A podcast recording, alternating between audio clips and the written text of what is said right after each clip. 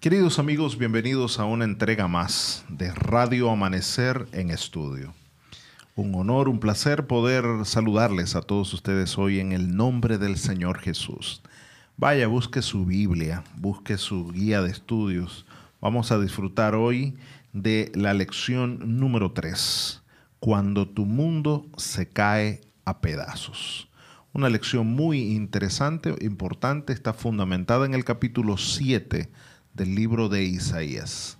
Como siempre ya es costumbre conocida por la mayoría de las personas que nos escuchan siempre, estoy acompañado hoy del doctor Miguel Gutiérrez, eh, quien es un ah, profesor de Antiguo Testamento en la Universidad Adventista Dominicana. Doctor Gutiérrez, saludos. Saludos a todos los radio oyentes. También me acompaña el doctor Hochi Jamel, quien es el capellán de la Universidad Adventista Dominicana y uno de los colaboradores de este programa. Hochi, Dios te bendiga y bienvenido.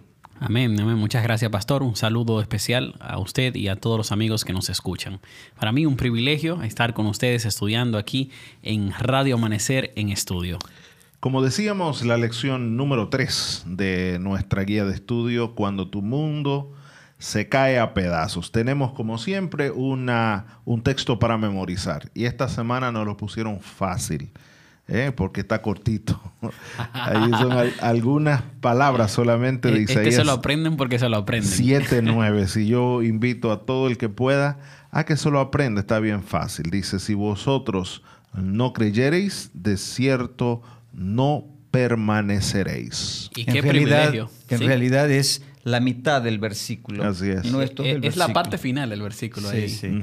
Y con un juego de palabras del cual, del cual hablaremos más adelante. Sí, yo creo que vamos a estudiar el capítulo 7 completo del libro de Isaías y quisiéramos recordarle a todos los amigos que nos escuchan a través de Radio Amanecer que este programa de Radio Amanecer en estudio se transmite a las 6.20 de la mañana, 1 de la tarde y 10 de la noche y está siendo transmitido desde la Universidad Adventista Dominicana. Deseamos que usted pueda unirse a estudiar con cada uno de nosotros, abra su Biblia, tome su folleto, venga con nosotros y aprendamos sobre el libro de Isaías. Quisiera invitar para comenzar este estudio a que puedas orar con nosotros, a ti que estás en tu hogar, que escuchas la radio, y vamos a escuchar al pastor Ángel Guzmán, que nos dirigirá en oración. Oremos, querido Señor, muchas gracias te damos por tu palabra. Gracias porque podemos compartirla con tantos hermanos que nos escuchan en Radio Amanecer en Estudio. Te rogamos que tu Espíritu Santo nos acompañe y que podamos sacar grandes lecciones para tu honra y tu gloria. En el nombre de Jesús. Amén. amén, Gloria a Dios. Durante los estudios que hemos estado realizando a través de Radio Amanecer, hemos visto el contexto histórico del capítulo 1, del capítulo 6. Yo recuerdo que la semana pasada, mientras nosotros estudiamos, comenzamos a ver la historia del rey Usías y vimos su contexto histórico. Pero en la Biblia, cuando la estudiamos, no solamente miramos el contexto histórico, sino que también miramos el contexto literario, los textos que acompañan a los textos y así poder entender mejor la palabra de Dios. Quisiéramos poder comenzar estudiando el contexto literario del capítulo capítulo 7 de Isaías. Yo creo que, doctor Miguel, eh, sería bueno ojear y, mirar un poquito ese contexto literario. Sí, exactamente, porque Isaías 7 continúa en cualquier modo Isaías 6 y continúa después en Isaías 8 hasta Isaías 9. Pero tal vez mencionar primero que estamos en capítulos narrativos. De eso ya hablamos la semana pasada. Claro que sí. Recuerdo que cuando nosotros eh, hicimos la división de todo el libro, hablamos que había como una sección que era narrativa. Exactamente. Comenzó en Isaías 6 y llega hasta Isaías 8. Y es fácil de descubrir que es narrativo, porque podría decir, no, solo los expertos, los, que ya están entrenados para leer, pero si usted comienza leyendo el, el capítulo 6, va a comenzar con una fecha, en el año en que murió el rey Usías. Ya usted automáticamente relaciona eso con narrativa. El capítulo 7 también dice, durante el reinado en Judá del rey Acaz. Entonces ya tú sabes que no es poesía, sino que es narrativa pura que va a venir. Exactamente. Y entonces eh, hay, que no, hay que notar o hay que observar por qué usa la narración. Hay diversas razones, pero una cosa que aparece es que eh, Isaías es el protagonista principal de estos capítulos. Y eso es relativamente raro en los profetas. En Jeremías tal vez se podría decir, hay varios capítulos narrativos, pero aparte eso es muy raro.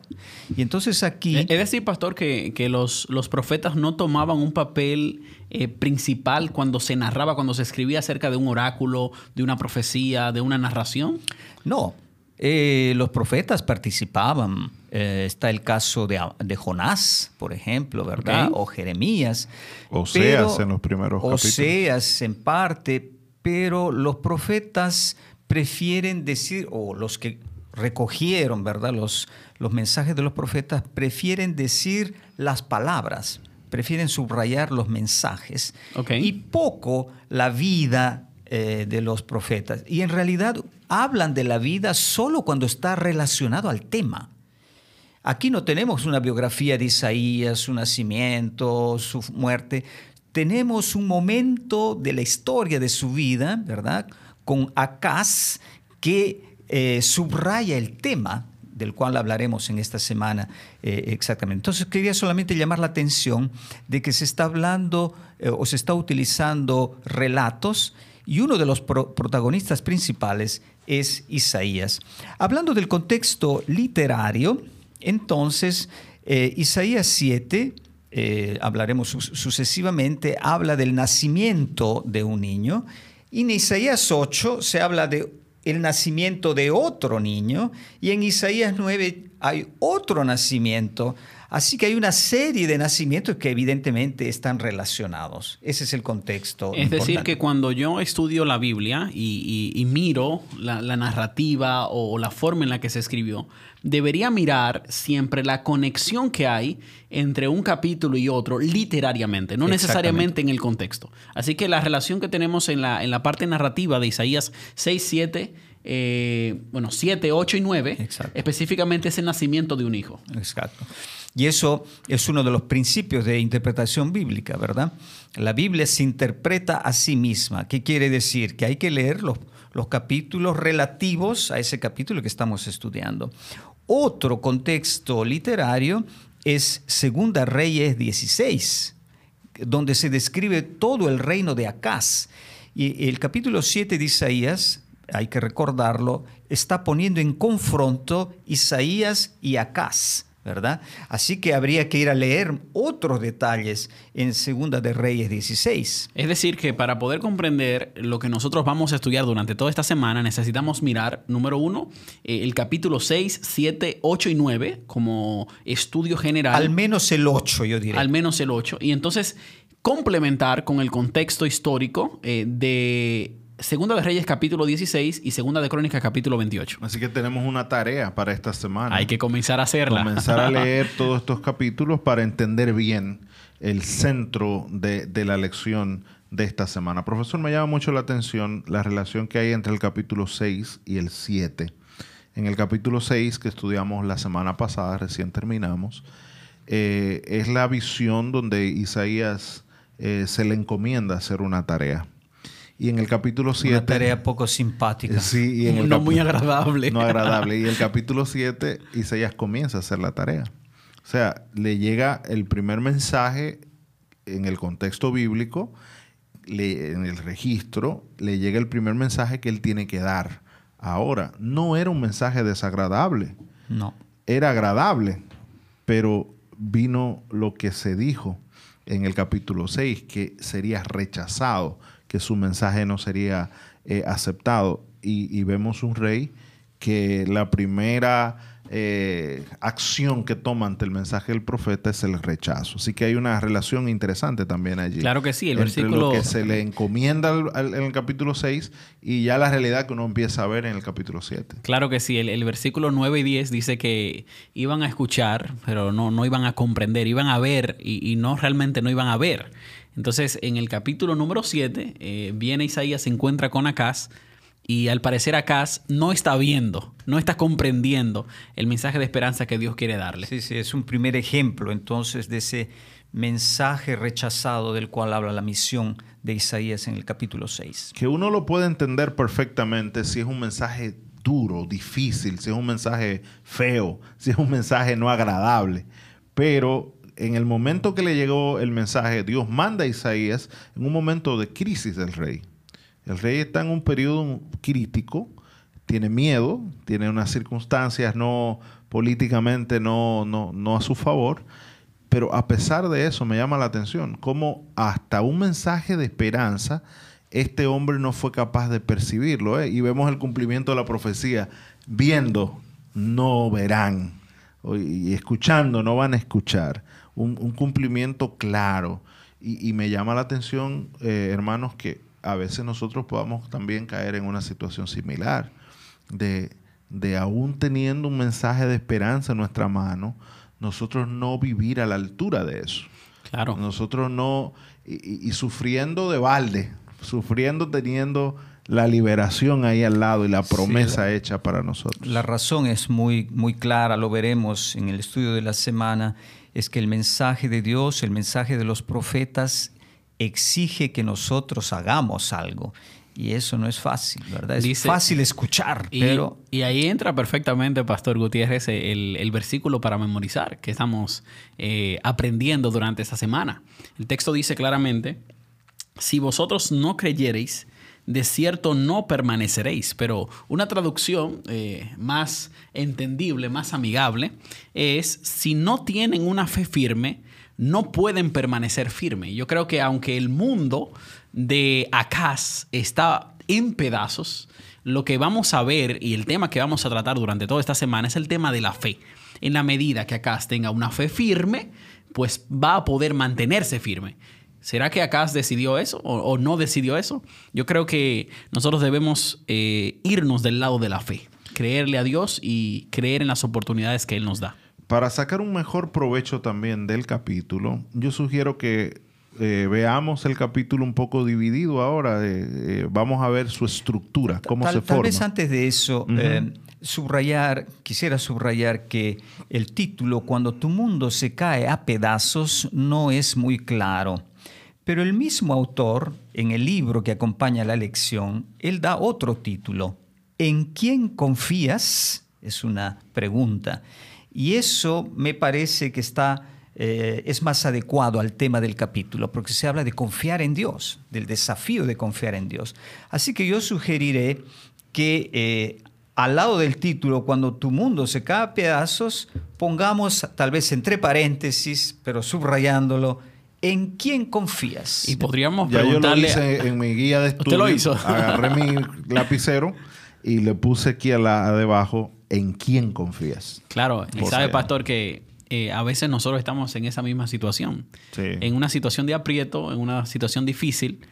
¿Y en quién confiamos nosotros? Yo creo que siempre deberíamos procurar confiar en el Dios Todopoderoso, el Dios de Israel. Muy bien, el capítulo 7 de Isaías es un capítulo bastante largo, ¿eh? Tiene 35 versículos. No, 25. 25, 25 versículos. 25 versículos. Y eh, sugerimos una división en tres partes de este capítulo. Y, y, parece que va natural, ¿verdad? Obviamente desde el inicio hasta el versículo 9 eh, ahí está la primera parte. La segunda parte, desde el versículo 10, que inicia con un cambio en la narrativa, se nota, donde dice, pues en mi versión dice, el Señor dijo también a Acaz. La mía dice, el Señor habló de nuevo. De nuevo, ¿verdad? que evidentemente la fórmula introduce una segunda parte. Una segunda parte. Y lo mismo, y lo mismo vemos en el versículo 18. Así que la primera parte, para los hermanos que toman anotación, desde el versículo 1 hasta el versículo 9 hay una parte allí eh, del tema del, capítulo. La segunda parte del capítulo, la estructura está entre el 10 y el 17. Y la tercera parte, en mi versión, dice, este día el Señor silbará llamando a la mosca.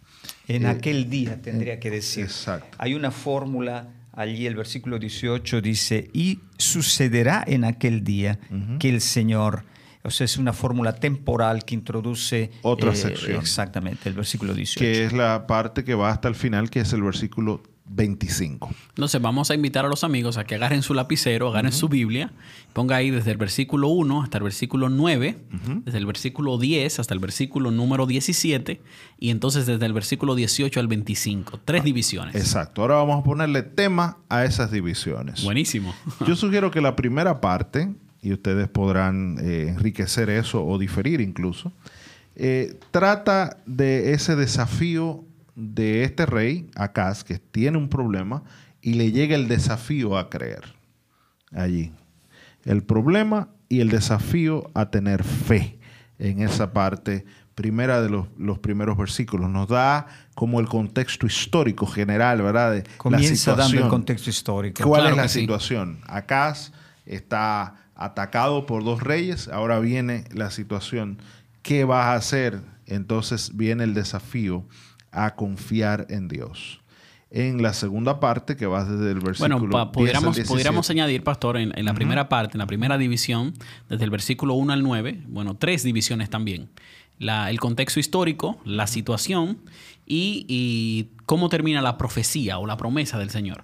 Desde el versículo 1 al 3 es el contexto histórico, versículo 4 al 6 es la situación que está eh, pasando acá y luego entonces versículos 7, 8 y 9 es la profecía del Señor o la promesa. Sí, eso, tal el desafío mismo. Eso, eso lo vamos a ver el día lunes, donde se hablará más específicamente de ese tema. Tal vez es mejor recordar en, al inicio ahora, ¿verdad? Que estamos introduciendo esta lección, las grandes divisiones. 1 al 9 10 al 17 y 18 al 25. ¿Qué nota usted, maestro, ahí en el, en el 10 al 17? ahí están uno de los versículos más conocidos, eh, sobre todo para nosotros que amamos el Nuevo Testamento. Eh, es un versículo que resuena claramente eh, en nuestros oídos, porque es, citado en el Nuevo Testamento en, en el momento en que es anunciado el nacimiento de Jesús. Así que esos versículos entre el 10 y el 17, ¿cómo podríamos llamarlo? La, anunciación mesiánica, ¿cómo, ¿cómo se llamaría? Podríamos llamar la profecía de Emmanuel. Muy bien. Allá aparece ese grande versículo que todos conocemos, la Virgen concebirá. Y después dará a luz un hijo. Exacto, y llamará su nombre Emmanuel. Después veremos que eh, en la Biblia, y algunas versiones lo dicen, no dice virgen, dice una joven. Doncella. Una, doncella. Una mujer con edad de casarse. Exacto. Lo que tal vez habría que añadir aquí, lo veremos entonces en los días eh, sucesivos, es que conocemos todos esta profecía, ¿verdad? Pero nunca hemos visto en qué circunstancias nació esta profecía y qué sentido tiene en ese contexto. Eso es mucho, mucho más mm. interesante. Yo estoy esperando ansiosamente ese día cuando vayamos a hablar de eso, porque el problema es que la mayoría de la gente lo lee al revés.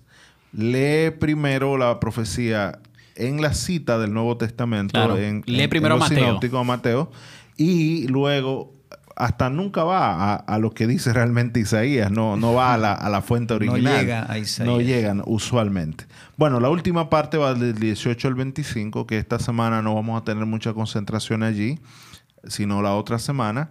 Y lo que veo allí es una serie de, oráculos de juicio eh, a, naciones. Justamente es el juicio de Dios para, para las naciones que rodean a Judá. Exacto. Em, la profecía de Emmanuel tendría que ser un mensaje de consolación. Así es.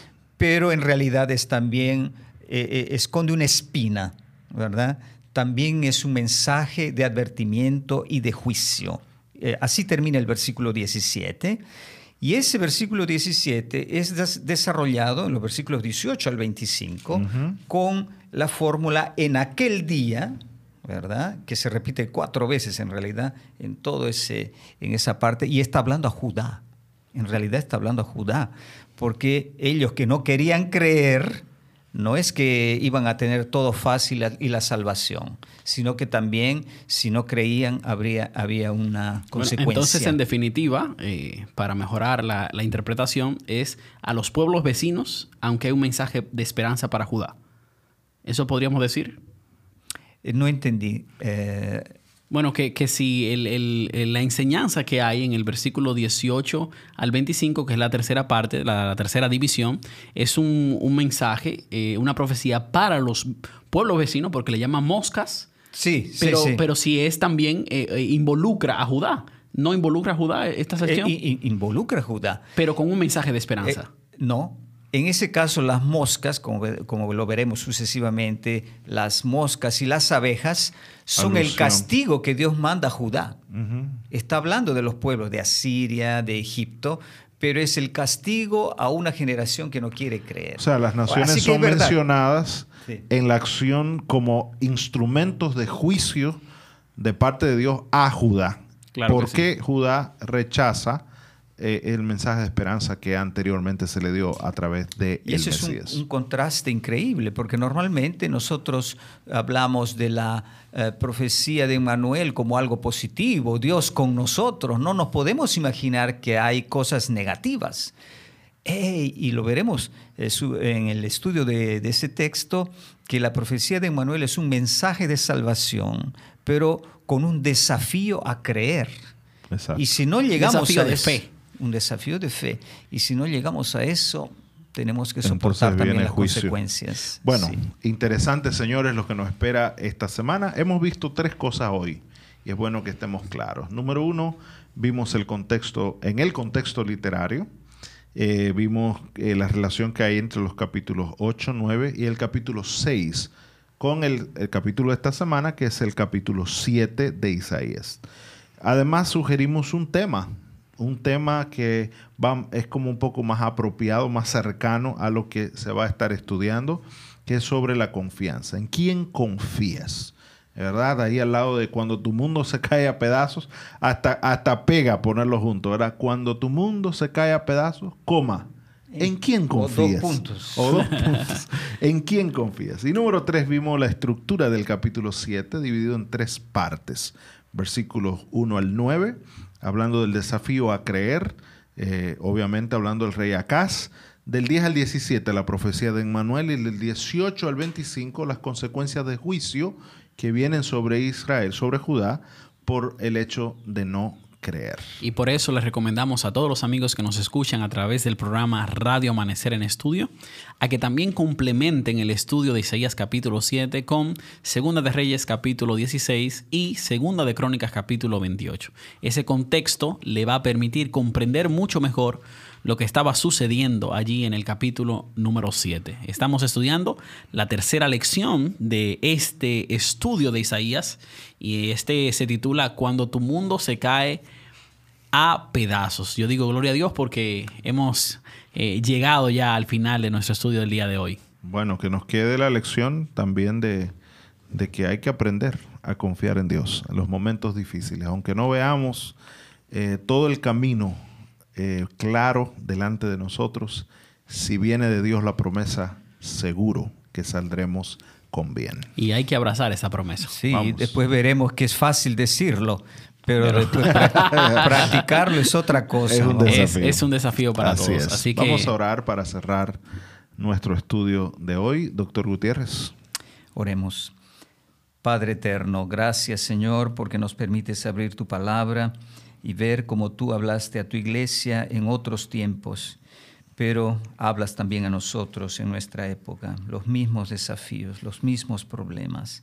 Ayúdanos a aprender estas lecciones, no como lecciones para otras personas, sino para nosotros mismos. Pedimos esto en el nombre de Jesús. Amén.